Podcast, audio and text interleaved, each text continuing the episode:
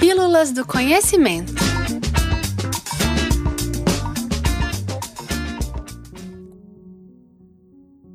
O texto desse episódio foi escrito para o blog do espaço em uma época em que era vital mantermos distância uns dos outros, nos meses iniciais e mais brutais da pandemia. Hoje, mais do que nunca, temos uma noção bastante forte da importância da celebração da união e também o reconhecimento e orgulho de nossas diferenças. Nesse episódio propositalmente lançado fora do mês do orgulho, a gente vai celebrar nossa diversidade. Primeiro conhecendo um pouco da história de uma das datas mais importantes para a comunidade LGBTQIA+, o dia 28 de junho, que é o Dia Internacional do Orgulho LGBTQIA+, e depois a gente vai conhecer alguns nomes famosos que foram ou são membros da comunidade. Agora, antes da gente começar, é bastante importante lembrar que a diversidade da qual vamos falar nesse episódio é voltada exclusivamente para a comunidade LGBTQIA+. O que não significa que seja a única forma de diversidade humana. A humanidade é sim bastante ampla e muito diversa, e sua pluralidade é motivo de ser celebrada em diversas frentes, seja em cor, gênero, etnia, regionalismos, nacionalidades e muitas outras peças que compõem toda a humanidade. Porém, hoje é só sobre a comunidade.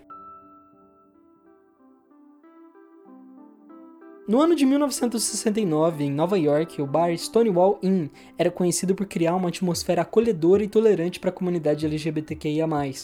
Porém, começaram a acontecer com frequência, de forma bastante agressiva, batidas policiais no estabelecimento que acabaram resultando em um levante da comunidade contra a perseguição policial. A rebelião que aconteceu ali representou um marco de resistência e resultou na criação das primeiras paradas do orgulho LGBTQIA+, pelo mundo.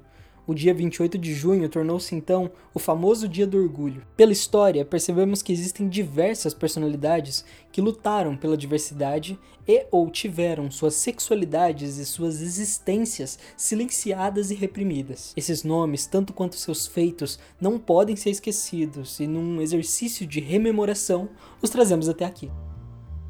O primeiro nome é ninguém menos que Leonardo da Vinci. Nascido próximo de Florença, na Itália, da Vinci demonstrou ainda na infância um grande talento para o desenho e também para as artes.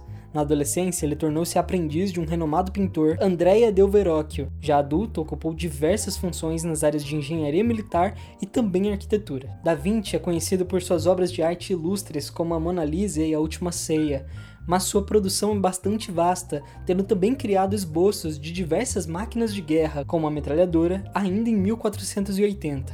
Ele criou também o primeiro protótipo de um paraquedas, que na época tinha uma forma triangular.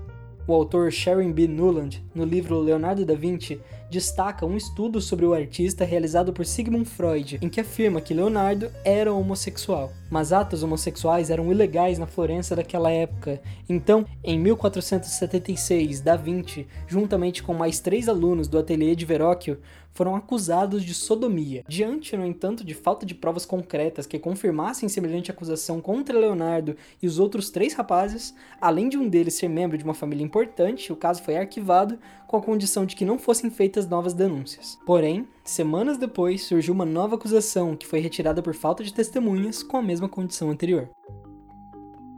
Alan Turing Turing é conhecido como o pai da computação. Ele foi um matemático britânico bastante influente que atuou no desenvolvimento da ciência da computação, no conceito de algoritmo, no início da criação da inteligência artificial e também desempenhou um papel importante na criação do computador moderno.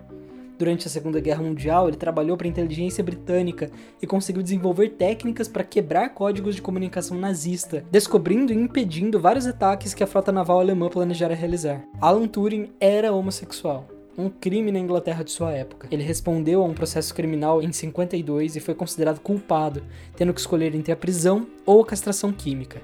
Ele acabou se suicidando aos 41 anos depois de ingerir cianeto por não aguentar o processo de castração ou modo de vida ao qual tinha sido submetido. Por muitos anos, ativistas LGBTQIA+, fizeram campanhas para resgatar as memórias de Alan Turing, expondo o tratamento preconceituoso e desumano dado a ele. Somente em 2013, após uma petição com mais de 37 mil assinaturas, a Rainha Elizabeth II concedeu a real prerrogativa do perdão ao cientista.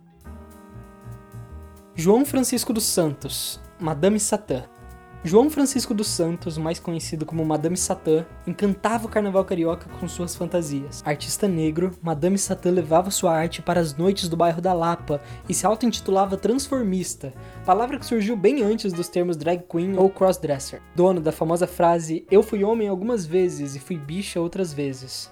Eu gostei mais de ser bicha. Assumiu-se homossexual aos 18 anos, em uma época que expressar sua liberdade no Brasil era muito mais complicado do que nos dias de hoje. E isso considerando que sabemos o quão difícil é hoje em dia, mesmo com algumas conquistas. Sempre se impondo e se defendendo, Madame Satã tornou-se um grande ícone de resistência para a comunidade LGBTQIA+, mas suas atitudes foram motivo de alguns aprisionamentos. Frida Kahlo Frida foi uma grande pintora surrealista mexicana. Aos 18 anos, sofreu um grave acidente que afetou todo o restante da sua vida, o que reverberou enormemente em suas obras e também em seu fazer artístico. Em 1928, entrou para o Partido Comunista Mexicano, assumindo a postura de uma mulher politicamente ativa. Casou-se com Diego Rivera, renomado moralista mexicano de seus tempos, e os dois mantinham uma relação aberta, tendo casos fora do relacionamento. Além de poligâmica, Frida era abertamente bissexual. Suas pinturas retratavam temas considerados como tabus, como o aborto, a sexualidade feminina, a dor, os padrões de beleza e a cultura popular do México.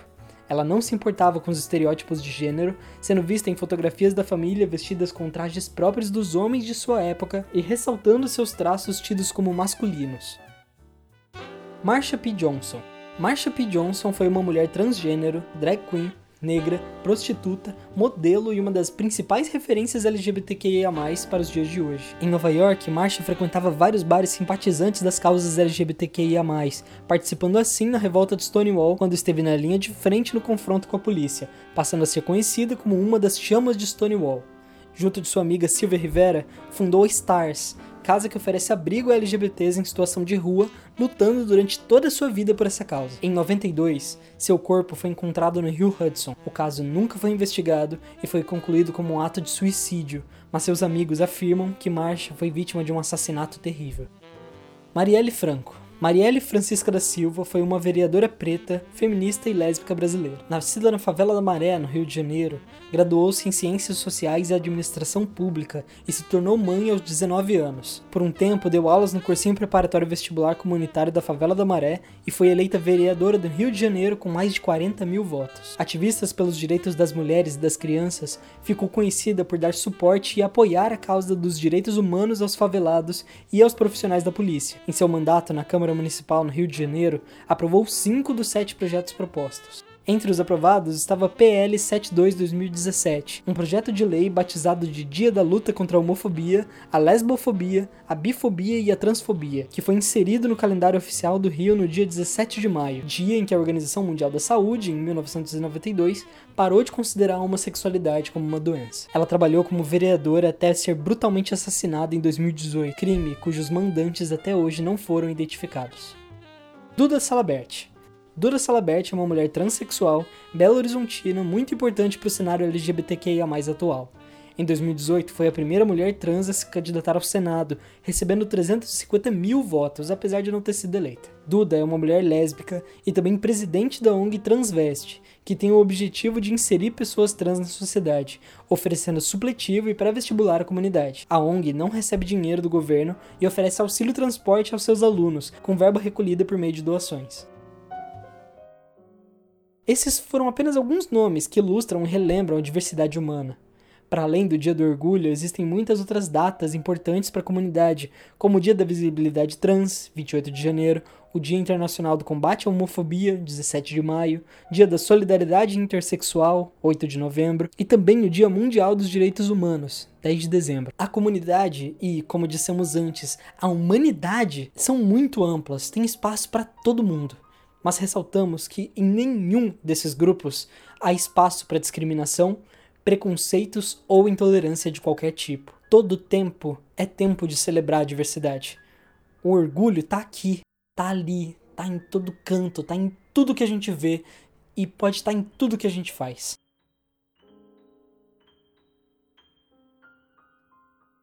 Essa foi mais uma pílula do conhecimento. Se você gostou e nos ouve pelo Spotify, pode nos avaliar clicando naquela estrela que fica no perfil do programa, tomando apenas um segundo do seu tempo. Vocês também podem acompanhar o espaço por todas as nossas redes sociais e também pelo nosso blog, em que temos textos inéditos todas as terças-feiras. E todas as quintas, temos episódios novos do Pilas do Conhecimento. Os trabalhos de áudio desse episódio foram feitos por mim, Gabriel Barcelos. Muito obrigado por ouvirem até aqui e até breve, pessoas!